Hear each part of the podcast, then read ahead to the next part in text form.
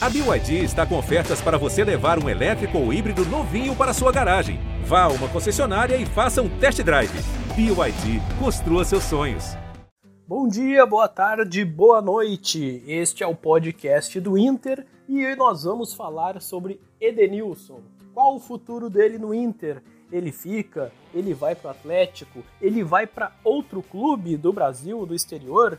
E mais, quem pode ser o substituto caso o melhor jogador colorado não fique neste ano. Tudo isso e muito mais a partir de agora. Olha Allen, vamos nessa, grande a chance, abriu pela direita, é no gol, vai no gol, bateu, é no gol, é no gol, é no gol, gol! Adriano é o nome dele! Pegou, largou, tá viva dentro da grande área, o Fernandão bate, gol! Faz o gol, garoto. Faz o gol, faz o gol, faz o gol, faz o gol. É no gol, é no gol, é no gol. É do Inter. Salve, pessoal. Aqui quem fala é Roberto Zambuja, repórter e editor do ge.globo/rs. Vamos falar de um internacional em início de pré-temporada, com muitas coisas para definir, mas uma é principal logo depois dos primeiros dias de treinamentos e atende pelo nome de Edenilson. Vamos trazer todas as informações sobre o, como está o futuro de Edenilson no Inter ou em outro lugar. E quem está comigo para comentar sobre esses assuntos e dar sua opinião que há muito nos faltava aqui, logo neste fim de ano, virada de ano, ele desapareceu, digamos assim, deu uma quebrada nas, em Santa Catarina, que eu sei. Luca Pumes, bem-vindo de volta, feliz 2022, meu, meu querido. Oh, coisa linda, muito, muito feliz de estar aqui com vocês mais uma vez, conversando sobre o Colorado, novas expectativas, novos momentos. Estou recarregado, né? Bem disseste, né, meu amigo Beto? É, as energias estão aí. Espero que os meus bons fluidos possam ser passados em bons pensamentos para o nosso Colorado. Olha que frase, hein? Que frase. O Luca começou violentamente afinado, digamos assim. Tomás Rames, repórter, setorista do Inter aqui no GE. Tudo bem, Tomás? Como é que tá? Tudo bem, Betão? Tudo bem, Luca? Eu não sou poeta igual o Luca, né, Betão? Então eu não consigo ter frases tão bonitas, né? Mas vamos conversar sobre esse início de temporada do Inter e o que, que vem pela frente. Né? Querer competir em poesia em verso com o Luca vai ficar ruim, né? né não dá, né? É, não, eu sou humilde, né? Eu sei meu lugar no mundo, né, Betão? É, isso aí. Mas, Tomás, já começo te perguntando, então, hoje é dia 13 de janeiro, uma quinta-feira, com calor de 480 graus em Porto Alegre, Na e sombra. a gente não tem nenhuma Exatamente. E a gente não tem nenhuma definição ainda sobre o futuro de Edenilson. Como é que está a situação neste momento? Vou dizer até o horário, 4h29 da tarde. Foi brilhante, né, Betão? Porque tu deu o horário, né, para garantir, porque depois, se a gente for cobrado, nós estamos falando deste exato momento, né? Uhum. O futuro a Deus pertence, diria um filósofo, né? Mas brincadeiras à parte, o Edenilson, ele segue jogador do Inter, faz a pré-temporada com, com os companheiros, né, com todo o grupo, uh, recebe as primeiras orientações do cacique Medina, né, Alexander Medina, mas, né, uh, ele ainda tem um, ele ainda tem o desejo, né, de jogar, de ser, de jogar no Galo, né, ele tem, ele recebeu uma oferta onde ele foi, ele sentiu seduzido, ele gostou do que ele recebeu, mas o que foi oferecido para o Edenilson e o agradou, não agradou o Inter, né? Por o que, Inter Tomás? não pra gente. Bom, o Inter tem contrato com o Edenilson, né? Eles renovaram em 2020 ainda a antiga gestão, né? Marcelo Medeiros, Alexandre Chaves Barcelos, né? Não confundir com o atual presidente Alessandro Barcelos. E quando o Rodrigo Caetano, né, era o executivo de futebol, né? Renovaram com o Edenilson. Uh, na oportunidade, Betão, a multa internacional do Edenilson foi reduzida que se chegasse uma proposta de fora e deixasse nos cofres do Beira-Rio limpos, sem imposto, sem nada, né? Se ficasse limpo para o Inter 3 milhões de dólares, o Inter liberaria o Edenilson para fora do país. Porém, o Edenilson tinha um entendimento, alegava que isso valeria para o Brasil também, o que é prontamente rechaçado pelo Inter e pela antiga gestão que costurou o contrato. o contrato do Edenilson para o Brasil, né?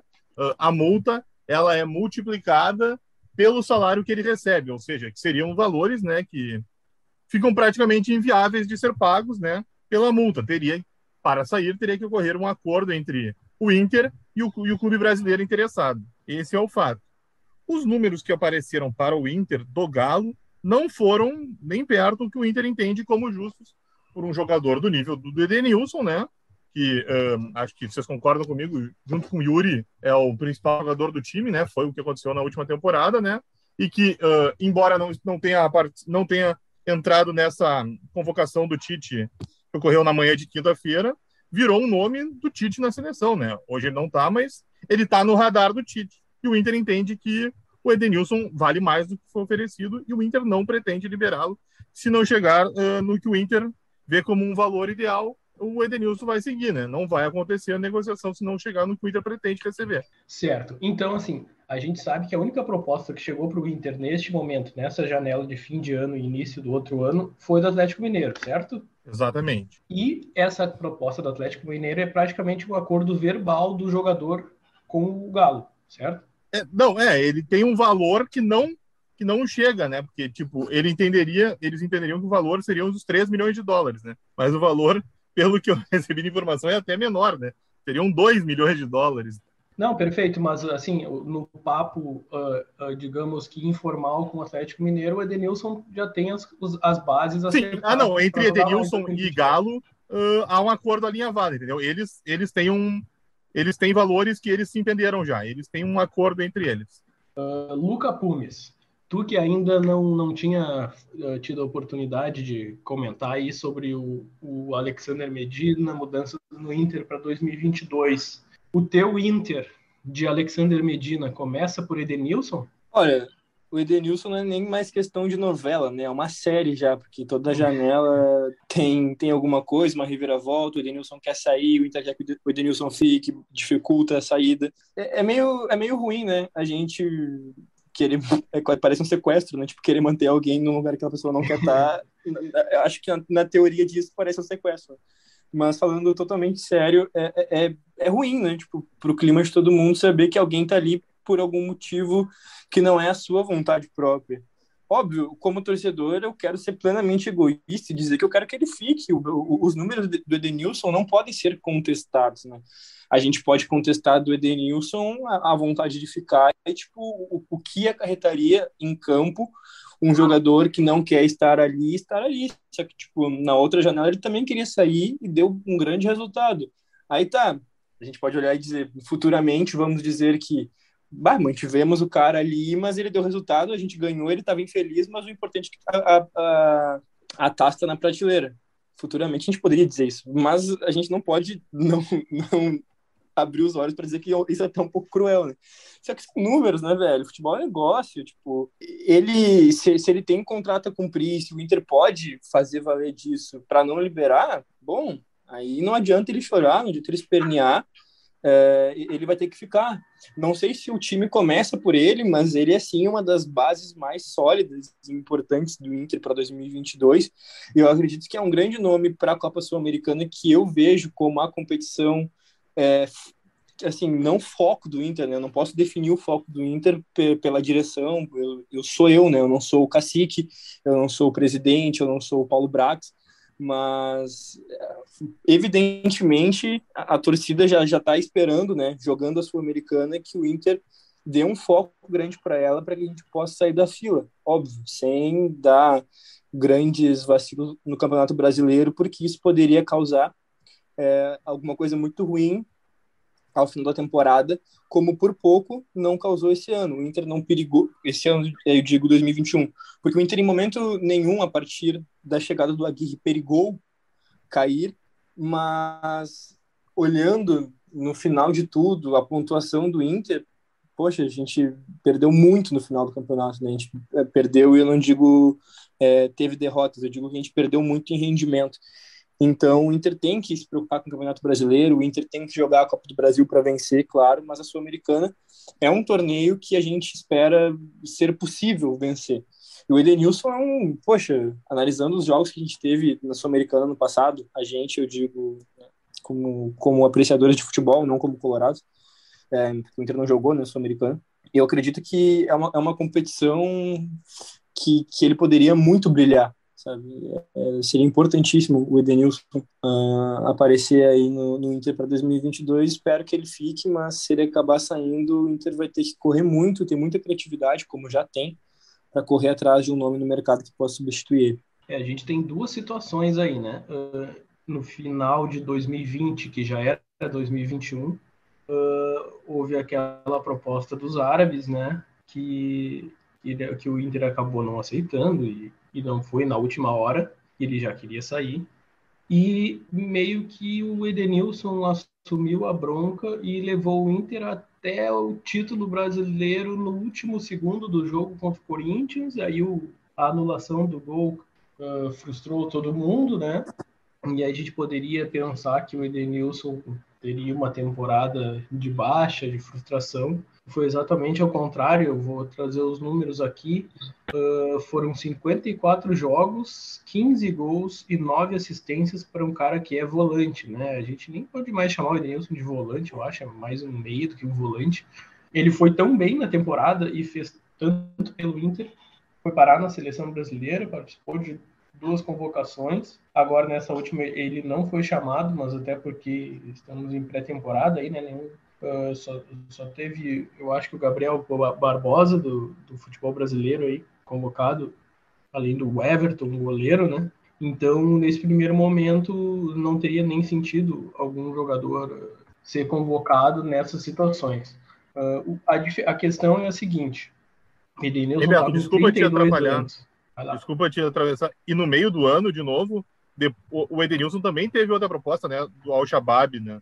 Para sair, lembra? Depois, do, depois da Libertadores, né? Que o Inter cai da Libertadores, que ele também tinha aceito. Ele aceitou a proposta, né? Mas os áreas não chegaram ao valor que o Inter desejava. E ele seguiu, né? E seguiu e melhorou, né? Ele é um dos pilares da arrancada do Inter quando o Inter, né? Começa a flertar até com o G4, mas depois cai, né? Mas o Edenilson ali volta a subir de produção mesmo ficando. Ou seja, ele não ficou abalado, né? Com o não do Inter, digamos assim. É isso que, que chama atenção. Tem muito jogador que faz corpo mole, né? Meio que para de jogar, fica né, inventando desculpa para para não para fazer ranço, né? E o Edenilson foi super profissional e, e se tornou esse esse baita jogador que já vinha sendo, obviamente, mas mas nesse momento está sendo fundamental. E a questão agora é a seguinte: ele tem 32 anos completos no dia 18 de dezembro. Um jogador com 32 anos, tu já não consegue mais negociar por um valor alto, né? E aí é isso que a gente, que os, o clube, até o, o Tomás pode trazer mais alguma coisa, que o empresário dele uh, é esperado em Porto Alegre aí para conversar. Mas aí, assim, com 32 anos, ou tu, tu faz esse negócio e, e coloca um, um, dinheiro no cofre, um dinheiro que é importante para o Inter nesse momento, ou tu mantém ele e vai até o final com ele, até, sei lá, encerrar contrato, alguma coisa assim, porque, porque dificilmente uh, ele vai render mais alguma coisa de, de valores, digamos assim, para o Inter, né, Tomás? Sem dúvida, então, é um, como você bem falou, né? O Inter não vai conseguir, vamos ser sinceros, não vai conseguir 10 milhões de dólares, 15 milhões de dólares pelo Edenilson hoje, né? Tanto que até a multa Exato. dele para o futebol internacional, que, uh, veja, digamos, é onde tem mais dinheiro, né? Não é, não é tão alta, né? Mas o Inter entende que, né, uh, 5 milhões de dólares é um valor, uh, digamos assim, justo, entendeu? Pelo que o Edenilson oferece, né? E por tudo que ele significa. Então, por 5 milhões de dólares, se chegasse um valor assim, o Inter aceitaria conversar e negociar, entendeu? Mas, e como você bem falou, né, o Guilherme Miranda, que é o representante do Edenilson, ele pretende vir a Porto Alegre nos próximos dias, né, para conversar com a direção, mas uh, as conversas têm ocorrido, né, uh, Brax, Paulo Brax, no caso, o executivo do Inter, né, Edenilson e o Guilherme, né, e elas são vistas com um bom termo, entendeu? Eles estão, a, relação está estreitando, né, eles entendem que estão se entendendo e a conversa não tá, não, não, não há nenhuma rompimento, assim, né, eles acreditam que estão chegando a um denominador para ver se o Edenilson vai ficar mesmo, né? Ou se pode aparecer uma oferta que o tire do Beira Rio, mas a relação segue boa. Perfeito. Uh, nós vamos chamar aqui agora um jogador que voltou para o Inter para fazer suas últimas partidas com a camisa colorada e falou sobre o Edenilson, sobre a importância do Edenilson para o elenco. O do Alessandro, né? Foi apresentado na quinta-feira, dia 13 de janeiro, e, e comentou que, que ele torce muito para que o Edenilson fique e que possa ficar nessa temporada aí de, de Sul-Americana, como o Luca Pumes falou, e ficar junto né, nessa, nessa última, nesses últimos passos do, do Alessandro. Vamos ouvir o do Alessandro então. Eu não preciso falar para ele, né? Mas eu, eu externei a minha vontade aqui de poder jogar com ele mais quatro meses. Eu sei que ele é muito visado, é um atleta que o ano passado foi um dos melhores, foi o melhor volante do Campeonato Brasileiro e vai ser procurado não só pelo Atlético, sino por de repente por várias equipes, não só do Brasil, sino de da Europa também. Ele tem um mundial pela frente e eu acho que esse tem que ser o objetivo dele. É, na minha humilde opinião, ele sabe que aqui tem o seu lugar, ninguém tem cadeira cativa, ninguém é titular absoluto, mas eu posso falar que Denilson é uma, uma peça clave no nosso time. É um jogador importantíssimo. Se ele está bem, faz a diferença. Hoje, de repente, é o jogador mais importante junto com Tyson. Então, a gente precisa dele. Né? Tomara que fique. Acho que o Inter trabalhou para ele ficar e vai trabalhar. O torcedor gosta dele a família gosta da cidade, gosta de Porto Alegre. E, e como eu te disse, o objetivo dele tem que ser o, o campeonato, o, o, o, Mundial. E ele jogando com continuidade, ele vai tem muita chance de, de ser parte do, da, da seleção brasileira no Mundial. Ele vai brigar por, por essa vaga. Então, eu acho que, que ele vai tomar a melhor decisão para ele. Saiu do Alessandro, então. Uh, Luca Pumes. Hoje, olhando para o elenco do Inter, eu nem vou comparar com o do Alessandro, tá? Porque é um jogador que já está com a idade avançada, vai jogar algumas partidas específicas. Mas olhando para o grupo do Inter hoje, tem algum substituto à altura do Edenilson? Bom, o, é, o Tyson e o Edenilson já jogavam juntos, né? A gente não pode esperar do D'Alessandro alguém que vai, vai chegar para assumir o que o Tyson estava fazendo, para o Tyson assumir o que o, que o Edenilson estava fazendo. Acho que ano passado se criou uma rusga muito forte do torcedor com o Bosquilha. E, enfim, não, não acho que seja por aí, não acho que o Bosquilha não sirva, não acho o Bosquilha horrível, como, como já disseram. O próprio áudio do, do Paixão, como a gente já a gente obrigatoriamente teve que repercutir aqui, é, trouxe o nome do jogador. Eu não acho que seja por aí. É, talvez ele, ele possa render mais ou menos como ele rendia no esquema do Kudê, é, com, com um novo modo de jogar, talvez com uma pré-temporada desde o início, né, feita, não tendo que voltar de lesão no meio de tudo, ele, ele vai bem. Mas eu também não acho que o Inter possa colocar todas as esperanças nele, assim. É, ele teve uma amostragem inicial positiva, depois a coisa modificou de figura, e basicamente hoje acho que ele seria um bom nome para brigar por essa posição, caso, caso o Edenilson não, não permaneça, né? Mas ele não pode ser titular inquestionável. Acho que ele é um bom nome para brigar. Acho que daqui um, tipo assim, a partir do começo do gauchão é, e das competições, dá para ver se, sei lá, tipo dois, três meses depois, sei lá, ele é um nome para titularidade, mas hoje não é, não dá para afirmar isso, né? porque ele terminou a temporada muito embaixo, muito embaixo mesmo. Só não acho que ele seja descartável. Então, é um nome que, que, que, faz um certo sentido. A gente tem o Maurício, né, que poderia receber mais oportunidades, daí é um jogador menos experiente, hum, com menos rodagem, é, tipo, a, a, bagagem é outra, mas tem um carinho a mais e uma, como que eu vou dizer, tipo, uma paciência a mais o nome dele, né, quando o torcedor vai falar, então ele tem um carinho a mais do torcedor. Seriam esses dois nomes, assim, mas acho que teria que trazer mais alguém para brigar. O Inter está tá precisando é, e, e, acho que está atrás desse primeiro homem de meio. Então teria que buscar o primeiro homem de meio e aí perto do Denilson teria que buscar outro homem de meio. Seria estranho, né? Acho que o Inter tem, tem que se apegar na possibilidade de manter o Edenilson, é, fazer muito esforço para ele ficar. Eu faria, pelo menos. É, acho que qualquer torcedor que, que vá dizer o contrário disso não vai estar tá analisando a temporada que o Edenilson fez em 2021 é, e também tudo que ele fez no Brasileirão de 2020, que acabou em 2021. que a gente quase foi campeão. Enfim, é basicamente isso. Acho que poderia ser Bosquilha, poderia ser Maurício, mas o Inter precisaria trazer um nome para colocar uma pulga atrás da orelha, atrás da orelha deles e fazer com que eles queiram render mais para não perder o posto que tem hoje. Mas a gente fica por aqui então. Vocês acompanham o podcast do Inter no ge.globo barra GE Internacional. Na semana que vem nós estaremos de volta. Espero que com o Luca de novo, né, Luca? Opa, também espero. é. E com mais informações que você vai acompanhando no ge.globo barra internacional. E até a semana que vem. Um abraço a todos.